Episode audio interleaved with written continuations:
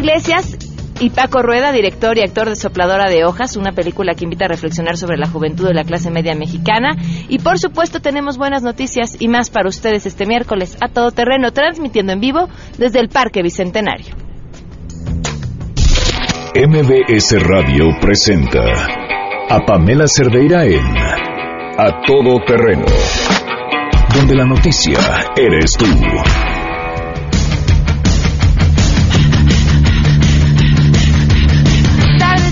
A Todo Terreno, gracias por acompañarnos este miércoles 17 de mayo del 2017. Soy Pamela Cerdeira, los invito a que se queden aquí hasta la una de la tarde. Estamos transmitiendo en vivo desde el Parque Bicentenario, así que si tienen chance de venirse a dar una vuelta, de saludarnos, nos va a dar muchísimo gusto encontrarlos. Eh, esto que me parece que es un verdadero oasis dentro de la Ciudad de México. mira, ya nos saludan aquí alguien con su bicicleta. Saludos allá lejos, veo a alguien más con su bicicleta. Yo digo, si viviera aquí cerca, me la viviría aquí. Eh, de, verdad es un lugar para disfrutar, para aprovechar, para eh, tomar el aire, sobre todo ahorita con el calor que está haciendo desde ayer, ¿verdad? Ya nos estábamos asando, los, los chilangos no estamos acostumbrados a estas temperaturas. Pero bueno, chilangos en su jugo, tenemos muchas cosas que compartir el día de hoy y muchas eh, cosas que platicar. Así que vamos a arrancar de una vez con la información. Saludo a mi compañera Hatsiri Magallanes. Gracias, buenos días. Pues el presidente de la República, Enrique Peña Nieto, encabezará una reunión extraordinaria con el Gabinete de Seguridad y también la Conferencia Nacional de Gobernadores para acordar medidas de protección a periodistas. Lo anterior se da tras los recientes asesinatos de periodistas en este país que derivaron, como recordaremos el día de ayer, en diversas protestas de parte de representantes de medios de comunicación que exigieron seguridad y también freno a la impunidad. Peña Nieto canceló la gira de trabajo que tenía prevista precisamente este miércoles en el estado de Durango encabezar esta reunión que se está desarrollando precisamente en la residencia oficial de Los Pinos. Minutos después del mediodía se va a abrir esta sesión a los medios de comunicación para dar a conocer las acciones acordadas entre las partes para garantizar la protección a este sector. Para Noticias MBS, Hatsiri Magallanes.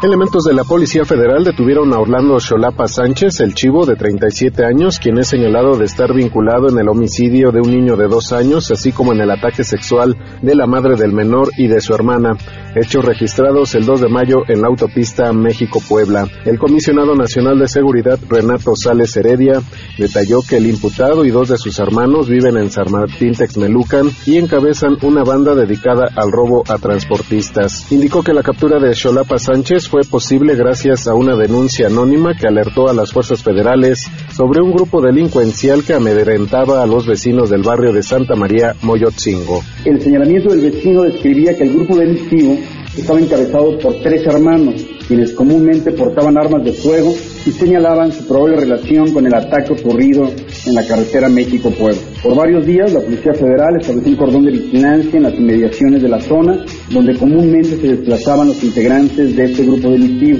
hasta que uno de ellos fue identificado la tarde de este martes. Sales Heredia detalló que al momento de su detención a El Chivo le fueron asegurados un arma de fuego y un paquete de droga y mencionó que continúan las investigaciones para capturar a los demás cómplices. Para Noticias MBS, René Cruz González. Este 17 de mayo se celebra el Día Mundial del Internet, un recurso tan indispensable como los servicios básicos de agua y luz, pues todas las actividades humanas estarán cada vez más relacionadas con la conectividad a la red, alerta Fabián Romo, director del Sistema y Servicios Institucionales de la Dirección General de Cómputo y Tecnologías de Información y Comunicación de la UNAM. Hoy en día se estima hay una cobertura en cuanto a conectividad de aproximadamente el 75% de la población mexicana que tiene acceso a Internet es un factor clave para el desarrollo de nuestro país, tanto así que varias de las modificaciones que en años recientes ha habido para la ley de telecomunicaciones ha permitido que no solamente a nivel de pequeña, mediana y gran empresa se reduzcan costos de operación y se incrementen la productividad y los servicios disponibles para la población, sino también a nivel de los individuos. Entonces, Internet en unos pocos años se convertirá en un recurso tan indispensable como los servicios básicos de agua, luz, toda las actividades humanas de una u otra forma van a estar relacionadas con la conectividad a Internet. Informó Rocío Méndez. El jefe de gobierno de la Ciudad de México, Miguel Ángel Mancera, lanzó el programa Maestro en tu casa, que busca atender a 3 millones de personas que se encuentran en rezago educativo en esta capital para que puedan concluir la primaria, secundaria y preparatoria, pero en una primera etapa solo van a certificar a 25 mil capitalinos. Desde la Expo Reforma detalló que son 500 los enlaces educativos y 200 maestros que tocarán las puertas de los capitalinos y son justo en estos momentos en los que se vive violencia cuando se debe apostar por tener un México educado. Incluso dijo que esto parece una reminiscencia de la tarea de José Vasconcelos de buscar a dónde llevar la educación. Señalar que entre la población con rezago educativo 28.8% son hombres y 71.2% mujeres. Las personas mayores de 15 años sin concluir la primaria suman 447.369, sin concluir la secundaria 1.166.000 y sin concluir el bachillerato 1.755, reportó Ernestina Álvarez.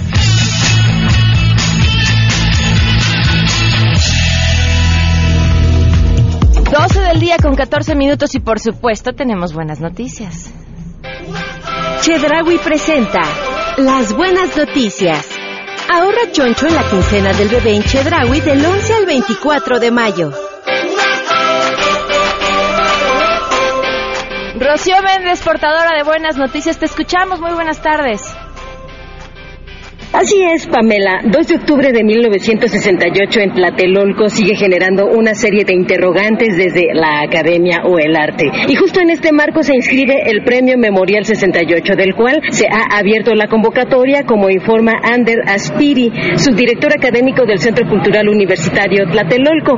Este certamen acepta trabajos en cuento, cortometraje y cómic. Nació en 2015 y busca reflexionar sobre el legado del movimiento estudiantil de 1968.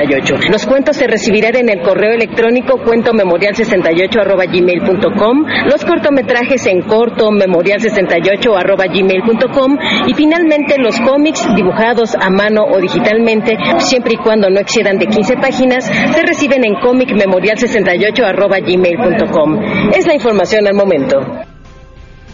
Muchísimas gracias, Rocío. Oigan, pero esta no es la única buena noticia que les tenemos el día de hoy. Bueno, tenemos varias. Esta tiene que ver con la quincena del bebé de Chedragui. Ustedes van a encontrar una gran variedad de productos de todas las marcas con ahorros realmente chonchos. Ahí les van, por ejemplo. Toda la perfumería para bebé, Johnson Baby, Ricitos de Oro y Mustela, tienen un 20% de descuento. Y también tienen 20% de descuento todos los accesorios para bebé, Nubi, Avent, Baby Mink y Ricitos de Oro hasta el 24 de mayo. Pero eso es solo una muestra de lo que pueden aprovechar porque entiende hay muchas ofertas más en la quincena del bebé. Aprovechen, ahorren choncho en la quincena del bebé en Chedraui hasta el 24 de mayo. Vamos a una pausa y volvemos. Ven y ahorra choncho en la quincena del bebé en Chedragui. Te damos 20% de descuento en toda la línea Baby Mink y en todos los muebles para bebé de las marcas Infanti y Disney. ¡Córrele! Tienes hasta el 24 de mayo. Aprovecha estas y muchas ofertas más en Chedragui. Ahorra choncho, super mexicano. Chedragui presentó las buenas noticias. Ahorra choncho en la quincena del bebé en Chedragui del 11 al 24 de mayo. Más adelante A Todo Terreno.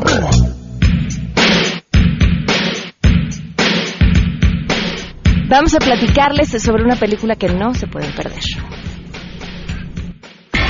Si te perdiste el programa A Todo Terreno con Pamela Cerdeira, lo puedes escuchar descargando nuestro podcast en www.noticiasmbs.com. Pamela Cerdeira regresa con más en A Todo Terreno, donde la noticia eres tú. Marca el 5166125. Entonces que me digas que no. Es el día con 18 minutos. Continuamos a todo terreno. Gracias por estar con nosotros. Oigan, les recuerdo que estamos transmitiendo en el Parque Bicentenario y ustedes dirán, ¿y por qué?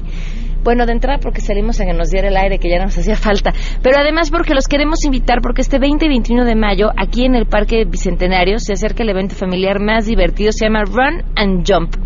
El sábado van a contar con la presencia eh, de Alma y Gamma y Dynasty con un show tributo a Kiss. Y el domingo la oportunidad de correr junto a Moderato y cerrar con Doña Lucha con un show en vivo. Además va a haber 14 bandas de rock, zona de food trucks, área de bateo, conciertos y muchas cosas más. Y pueden acompañarnos los dos días a partir de las 11 de la mañana y con su entrada general de 100 pesos van a tener acceso a los dos días de eventos. Eh, recuerden que esto también es para ayudar, que es lo importante, con Fundación Chocho y Moderato. Si quieren más información, la pueden encontrar en www.fundacionchocho.org o al 01800 escucha o en Facebook y Twitter de Fundación Chocho. Vale la pena que se vengan a dar una vuelta. Si no conocen el Parque Bicentenario en serio, aprovechen este fin de semana que seguramente el clima pinta que va a estar como ha estado estos dos días y, el, lugar es precioso para disfrutar con, toda la familia. Le agradezco enormemente, cambiando de tema, Alejandro Iglesias, director de la Sopladora de Hojas, que esté con nosotros. ¿Cómo estás? Bienvenido. Muy bien, Pamela, muchas gracias por la invitación. ¿Nervioso? Pues un poquito, sí, la verdad. Siempre el estreno, pues es es interesante ver qué va a pasar. Eh, ayer tuvimos la premier de la película y fue muy lindo, pero obviamente pues es para prensa, amigos, ¿no? Gente que estuvo participando en la película, actores. Entonces, bueno, no es el público público. El viernes nos vamos a ver las caras por fin y a pesar de que te comentaba fuera del aire que ha tenido como una, una recepción muy cálida en los festivales, sobre todo con, con el público, la prensa, por ahí nos dieron un par de premios en Torino y en Guanajuato, el premio de la prensa, en Torino el, de mejor guion, pues siempre el objetivo inicial de hacer esta película fue comunicarnos con el público, ¿no? O sea, establecer ese puente emotivo con la gente, entonces pues ya nos, nos comen las ansias de que ya pase. ¿Y contar qué historia? Pues Sopladora de Hojas trata sobre, bueno, retrata un poquito la historia de tres eh, amigos de toda la vida, adolescentes, saliendo de la adolescencia, entrando en la adultez, que pasan una tarde eh, buscando unas llaves que perdió uno de ellos en un parque y en el transcurso de esa tarde pues se van desarrollando una serie de situaciones cómicas, absurdas, se encuentran con distintos personajes en el parque y vamos descubriendo pues la problemática de cada uno de estos personajes que eh, les de alguna forma los tiene estancados en la adolescencia, que no los permite avanzar, transitar hacia hacia la madurez, hacia la adultez. Eh, pues uno de ellos, por ejemplo, tiene una relación ahí medio enfermiza con una novia, con su primera novia, su primer amor. El otro eh, pues tiene ahí un secreto que no le que no ve la forma de revelárselo a sus padres. Eh, el otro vive enamorado casi obsesionado por su vecina de su vecina. Y, y, pues de eso se trata un poquito la película. Es una comedia ligera eh, fresca que la verdad es algo muy bonito es que la gente siempre sale con una sonrisa de la sala de cine.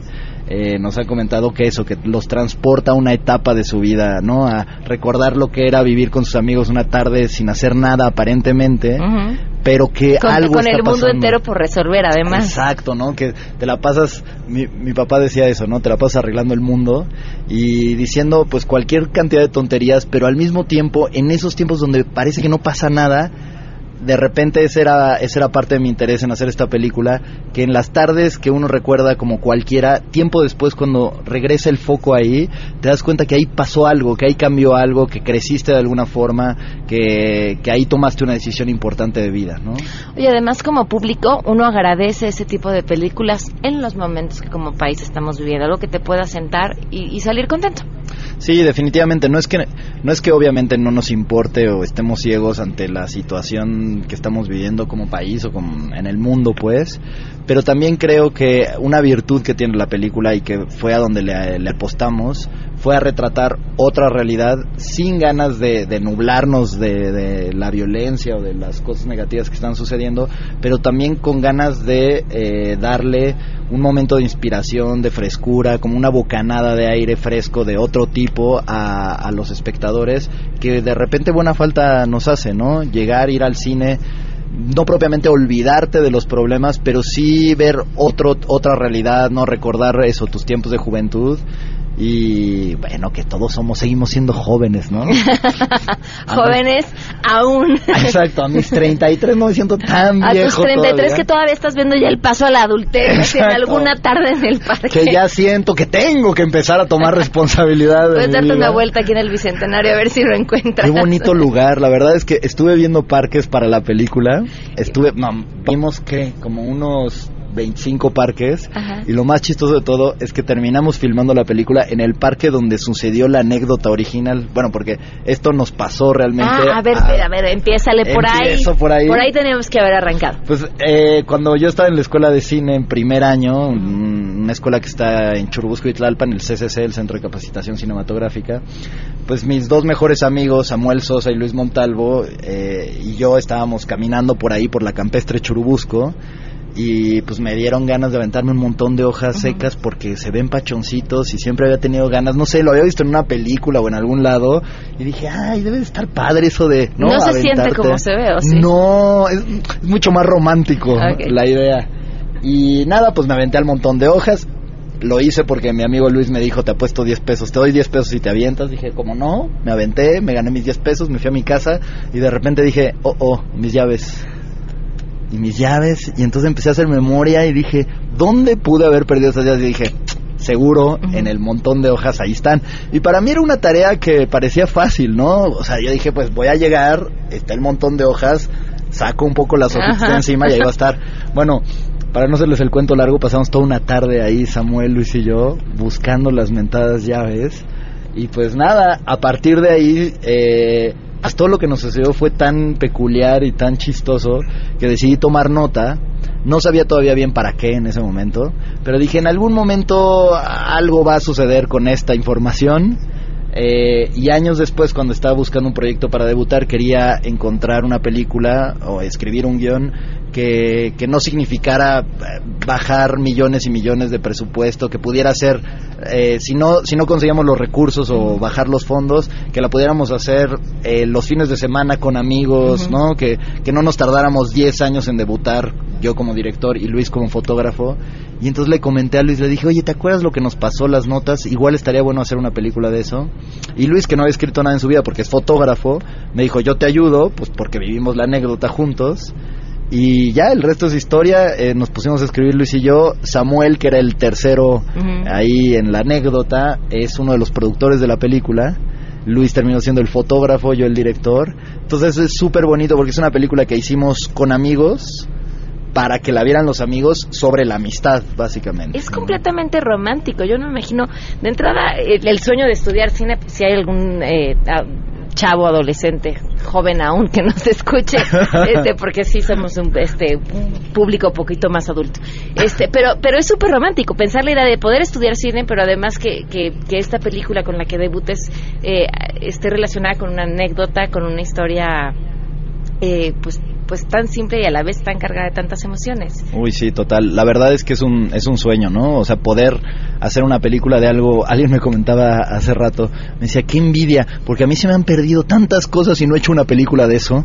Y le decía, pues sí, la verdad es que es, es de alguna forma tener la pues la inquietud de estar viendo películas en todos lados, ¿no? De est- aquí hay una historia, aquí puede haber algo interesante y creo que lo que nos atrajo un poquito a Luis y a mí definitivamente teníamos referentes en común, películas que, que nos llamaban la atención, justo como temporada de patos o bueno, hay una película uruguaya que siempre nos ha gustado mucho a Luis y a mí que se llama 25 watts, que eran pues referentes para ambos. eh, que tienen que ver con esta cotidianidad y lo extraordinario dentro de la cotidianidad, ¿no? Eh, pero pues es, es definitivamente un sueño poder hacer tu película, tu primera película, junto a tus mejores amigos. Claro. En, en la forma en la que quieres hacer, porque te decía hace un momento que la, la pensamos pues hacer en una de esas sin dinero, pero cayó el dinero. ¿Cuánto tiempo te tardaste en conseguirlo? Porque tampoco es fácil. No, no, definitivamente es, es todo uno dice a esa parte y estrenar todavía más. Ajá. No, no empieces a tocar ese vals de lo que ¿Qué, significa. qué fue lo más complicado de este Eso, proceso? Eso, definitivamente. Estrenar una película independiente en México es muy complicado. Pues porque te enfrentas al aparato de Hollywood, básicamente, y a lo que significa, pues, competir sin muchas armas contra unos monstruos que vienen con 2.500 copias. Bueno, no solamente es Hollywood, pues, pero son las películas de las majors y de los grandes consorcios, incluso en México, pues.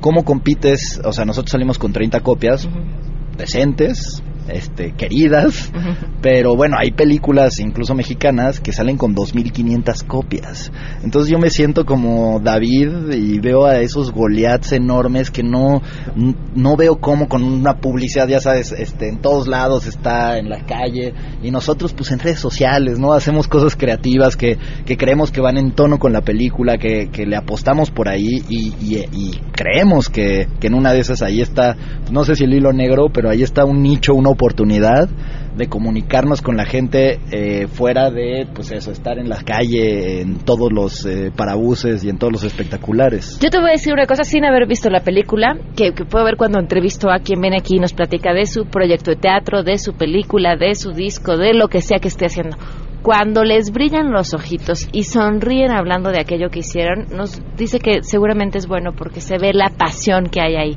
Así que no se pierdan este viernes. este viernes 19, estreno nacional. Bueno, no salimos en todas las ciudades, pero salimos eh, Ciudad de México, Toluca, Metepec, Cuernavaca y Puebla. 30 copias y luego pues vamos a ir abriendo distintas plazas. Después va a venir Guadalajara, Monterrey, Jalapa, etcétera, etcétera. Mucho éxito. Muchas gracias, Pam, por Gracias. Vamos a una pausa y volvemos. Pamela Cerdeira es a todo terreno. Síguenos en Twitter, arroba Pam Cerdeira. Regresamos. Pamela Cerdeira está de regreso en A Todo Terreno. Únete a nuestra comunidad en facebook.com, diagonal Pam Cerdeira. Continuamos. 12 del día con 37 minutos. Gracias por continuar con nosotros a todo terreno. Ayer les comentábamos sobre esta entrevista inédita a Javier Valdés, una entrevista que se hizo en el 2015 con motivo de uno de sus libros y que eh, por alguna razón fue una entrevista que grabamos, que después se nos fue quedando y jamás salió al aire y cuyas respuestas hoy cobran otro sentido completamente distinto, pero además de convertirse como yo creo en una obligación al tipo de periodismo que se tendría que hacer, sobre todo en la situación en la que como país estamos viviendo. Así que ahora sí les compartimos este, la, entrevista completa que en aquel momento tuve la oportunidad de hacerle a Javier Valdés, quien fue asesinado este, el lunes pasado. Muy buenas tardes, gracias por acompañarnos a todo terreno. Hoy nos acompaña Javier Valdés Cárdenas, periodista, escritor, para platicarnos acerca de este trabajo que está pues prácticamente estrenando, Huérfanos del Narco. Bienvenido Javier, gracias por estar con nosotros. Muchas gracias a ti, Pamela, encantado de, acudir a tu espacio. Un saludo a tu auditorio. Y efectivamente estoy estrenando este morrito de papel de sueños y también de dolores eh, porque son, son historias muy trágicas. Eh, mi libro Huérfanos del Narco reúne 11 historias de Ciudad Juárez, Monterrey, de Sinaloa, de, del Estado de México y de la Ciudad de México y se entrelazan con sucesos de Michoacán y Guerrero. ¿Qué fue lo que te motivó a contarnos las historias de los niños que quedan atrás después de la violencia? Fíjate que yo acudí el año pasado a una mesa redonda eh, sobre narcotráfico, violencia y periodismo invitado por Javier Sicilia aquí a la Ciudad de México y ahí acudió eh, María Herrera Magdaleno, que es una señora que tiene ocho hijos y cuatro de ellos están desaparecidos. Ella nos reclamó a los reporteros que estábamos ahí disertando por qué estábamos contribuyendo a ese trato de invisibilidad que da el gobierno a los desaparecidos, a los ejecutados y a sus familiares.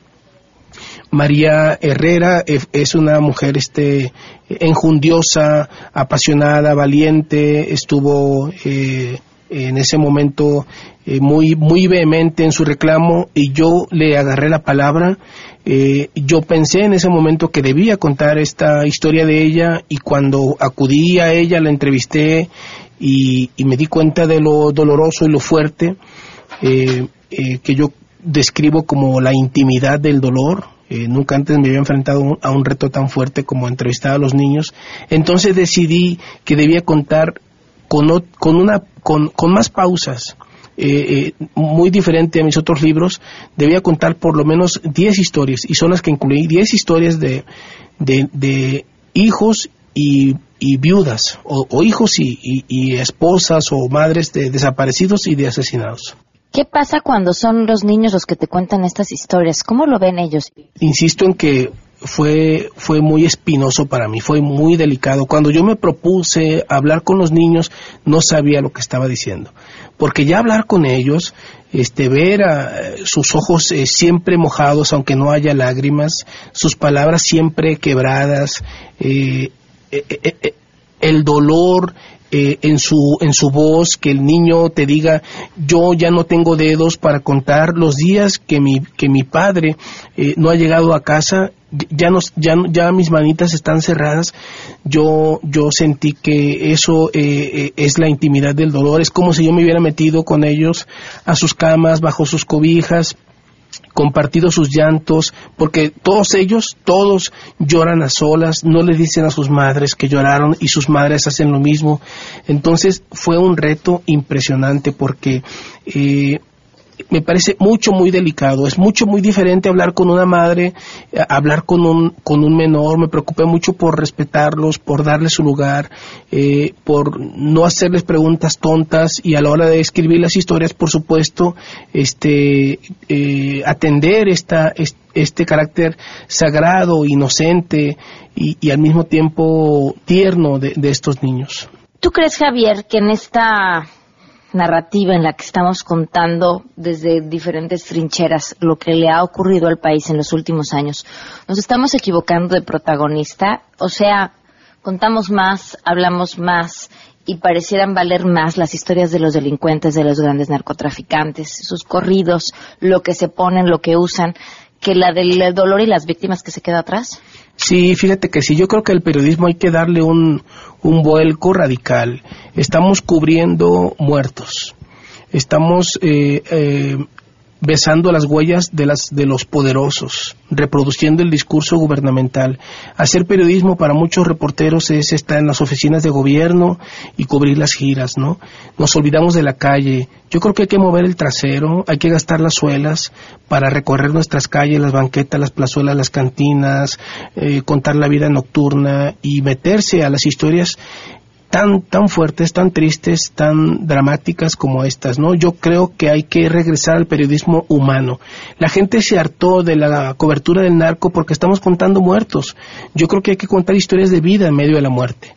Y estas historias, con todo y la tragedia, son también historias de vida y esperanza si nosotros contamos estas historias, la gente va a regresar a los medios y la gente va a volver a creer en los medios, va a ver su vida reflejada en los medios y entonces puede asumir una postura pues de enojo, de dignidad, de protesta, porque ahora parece que estamos rendidos esperando la muerte. ¿Qué te dejó a ti, huérfanos del narco? Pues mucho dolor. Todavía ahora lo siento, eh, una gran lección de heroicidad. Yo siempre trato de contar estas historias también desde la perspectiva de la heroicidad, porque María Herrera, Magdalena, Magdaleno, tiene cuatro hijos desaparecidos y está luchando, recorre el país, tiene presencia con organizaciones de rastreadores de cadáveres de desaparecidos de fosas clandestinas en 17 estados. Y es una mujer que acaba de padecer un preinfarto y ríe. Ríe quizá tanto como llora, aunque a veces es difícil sacarle una sonrisa. Entonces hay un acto heroico de resistencia, de sobrevivencia. Yo me quedo con eso. Yo digo, si ellos se callan, yo me callo. Yo dejo de escribir. Yo con todo mi, mi pesimismo de que a veces creo que el mañana está cancelado para muchos mexicanos, eh, digo, si dejo de escribir, entonces es una forma de morir. Pero ellos no dejan de hablar, entonces yo no voy a dejar de escribir porque también es un acto de esperanza. Y, y ellos me alimentan mucho, a pesar de, de verdad, a pesar de lo triste de estas historias, alimentan mucho mis esperanzas.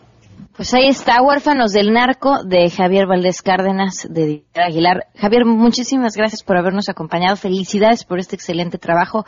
Y bueno, pues ojalá el futuro nos regale historias este, menos desgarradoras, ¿no? Y que, y que estén más llenas de esa fuerza y de esa integridad que tiene la gente con la que tuviste contacto para contarnos esto. Te agradezco mucho, Pamela. Un saludo a tu auditorio y, y pues hay que seguir en la, en la brega, de verdad. Muy agradecido por este espacio. Muchas gracias, muy buenas tardes. Si te perdiste el programa A Todo Terreno con Pamela Cerdeira, lo puedes escuchar descargando nuestro podcast en www.noticiasmbs.com. Estamos de regreso. Síguenos en Twitter, arroba Pam Cerdeira, Todo Terreno, donde la noticia eres tú. Continuamos.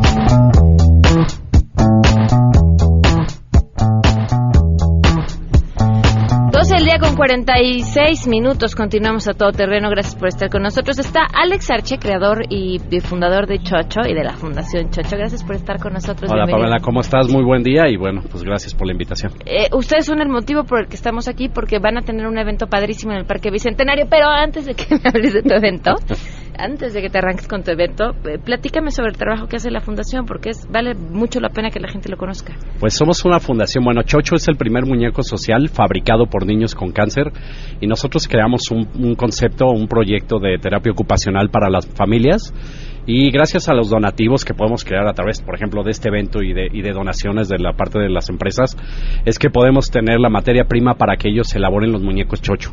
Materia prima me refiero a hilos, tela, aguja, botones, tijera. Nosotros les damos este, todo esa, ese material de manera gratuita y ellos dentro de los hospitales y en sus hogares hacen los muñecos chocho.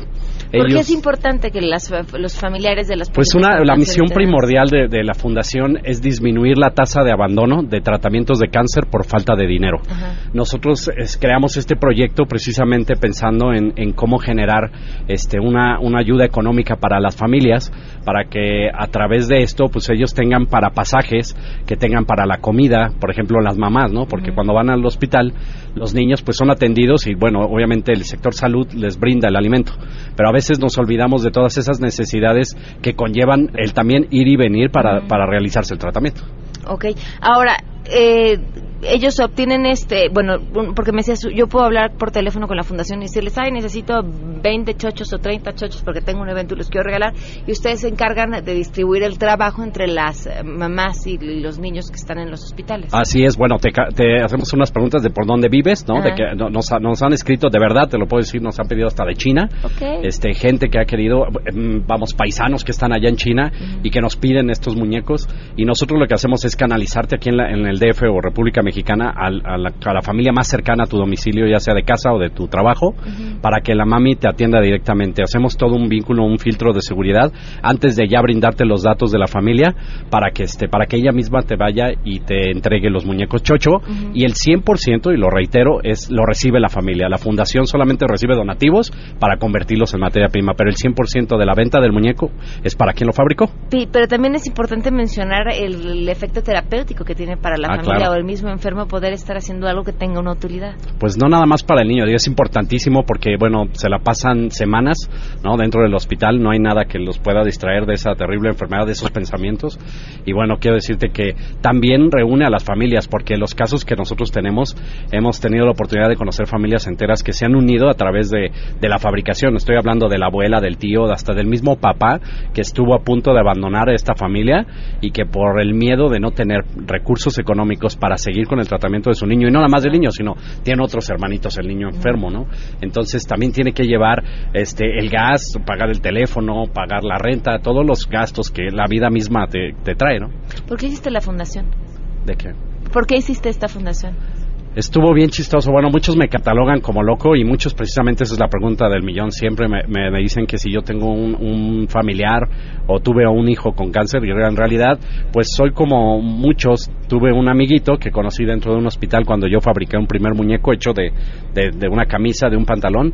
Me atreví a acercarme a esta familia, conocerla. Hice una gran amistad en la ciudad de Mérida y ahí es donde yo me empecé a hacer de muchísimos amigos. Entonces la preocupación fue más allá, ¿no? Fue el quererlos ayudar, el crear un proyecto, ya le puse nombre, le puse Chocho y me emprendí solo a ir a tocar empresas como fabricantes de botones, este, de hilos, de telas y este y empecé a, conven a convencer a toda la gente y te estoy hablando que de cinco años para acá, con, eh, con la idea que tuve hace cinco años, he, he ayudado a más de 1.600 familias. ¿Cuántos chochos han hecho? Hoy ya de ser ya fácil más de 100 mil. O sea, wow. estamos hablando de un gran número, un gran número. Y, y, de ahí para allá convencerlos a tocar puertas, a tener una idea a este evento que van a tener eh, en el Parque Bicentenario este fin de semana. Ahora Así sí es. cuenta. Ahora sí. Bueno, pues fíjate que después de todo esto, pues también dentro de la fundación se han acercado famosos. Y te lo digo ahorita, voy a hacer un paréntesis por el evento porque nos, se nos acercó unos embajadores que estamos dentro. Te, quiero decir que embajadores como Moderato, que, que se acercó a este proyecto, están dentro del organigrama de la, de la fundación y son parte del consejo. Entonces, estábamos pensando en cómo poder hacer un proyecto que pudiera llevar autosustentabilidad a la fundación. Y es a través de la diversión. Por eso le pusimos el hashtag de ayudar es divertido. Porque creamos una fusión entre el deporte, la música y la cultura. Y este, hicimos algo impresionante, que es el evento que va a pasar este sábado y domingo aquí en el Parque Bicentenario, donde tenemos carreras 5K sobre inflables gigantes, tenemos batallas este, y, y bailes medievales y tenemos 15, más de 18 bandas de rock que se darán cita. Y aparte es también embajadora también de nuestra fundación Doña Lucha que viene a dar su show este el domingo a las 7 de la noche. Pero es algo increíble porque por desde 100 pesos tú ya estás accesando a todos los espectáculos los dos días. Wow. Bueno, pues entonces pueden a través de la página de la Fundación tener más información de lo que va a haber y de entrada del sábado aquí a las 11 de la mañana ya tienen algo que hacer. Ah, sí, y este, bueno, quiero decirte que hay muchos que, bueno, no tienen el alcance de, de tener una computadora cerca y adquirir los boletos a través de nuestro sitio. Vamos a tener taquillas aquí directamente en el parque, así que pueden venir y pagar su acceso este, y dar su donativo y pues entrar a todas las actividades. También vamos a tener una jaula de bateo, así que va a haber muchas cosas para divertirte ese día. Felicidades por este proyecto, Alex. No, gracias, Pam, gracias por tu espacio y gracias a todos los que nos están escuchando. www.fundacionchocho.org si quieren más información y ya a partir del sábado y el domingo a las 11 de la mañana con 100 pesos entran los dos días en el Parque Bicentenario. Vamos a una pausa y volvemos. Pamela Cerdeira es a todo terreno. Síguenos en Twitter, arroba Pam Cerdeira. Regresamos. Pamela Cerdeira está de regreso en A Todo Terreno. Únete a nuestra comunidad en facebook.com, diagonal Pam Cerdeira. Continuamos.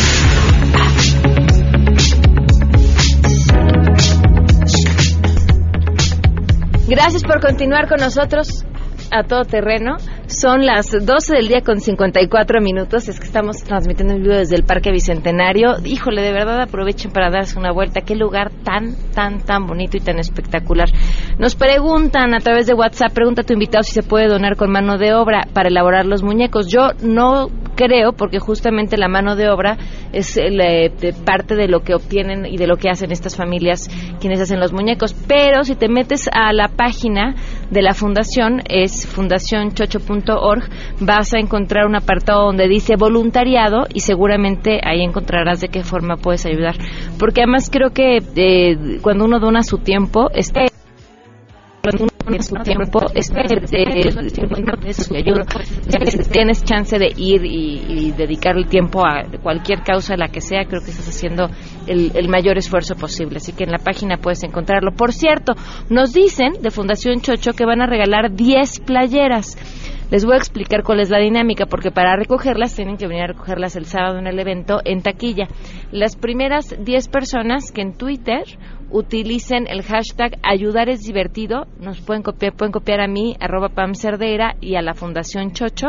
Las primeras 10 personas que lo hagan les van a regalar una playera y el sábado, en cuanto vengan aquí al evento, les regalan automáticamente su playera. Mientras tanto, les recuerdo, este evento va a ser mm, el sábado y el domingo en el Parque Bicentenario, se llama Run and Jump, es una carrera de 5 kilómetros en la cual hay eh, como inflables para escalar y, y toda serie de obstáculos, lo que lo hace muy divertido. Además hay conciertos, pueden correr junto a Moderato y va a haber una zona de food trucks, eh, 14 bandas de rock, área de bateo y además termina con un show de Doña Lucha. Va a ser un evento espectacular para toda la familia. Cuesta 100 pesos y con su entrada general tienen acceso para los dos días.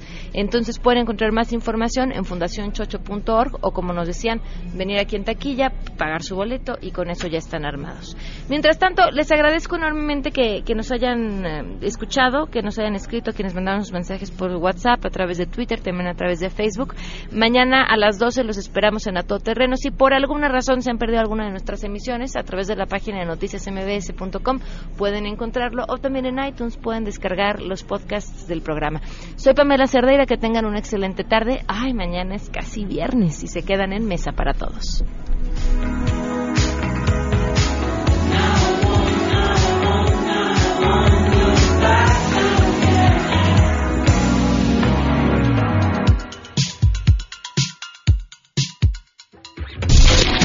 MBS Radio presentó a Pamela Cerdeira en A Todo Terreno. Te esperamos en la siguiente emisión, A Todo Terreno, donde la noticia eres tú. MBS Radio, en entretenimiento, estamos contigo.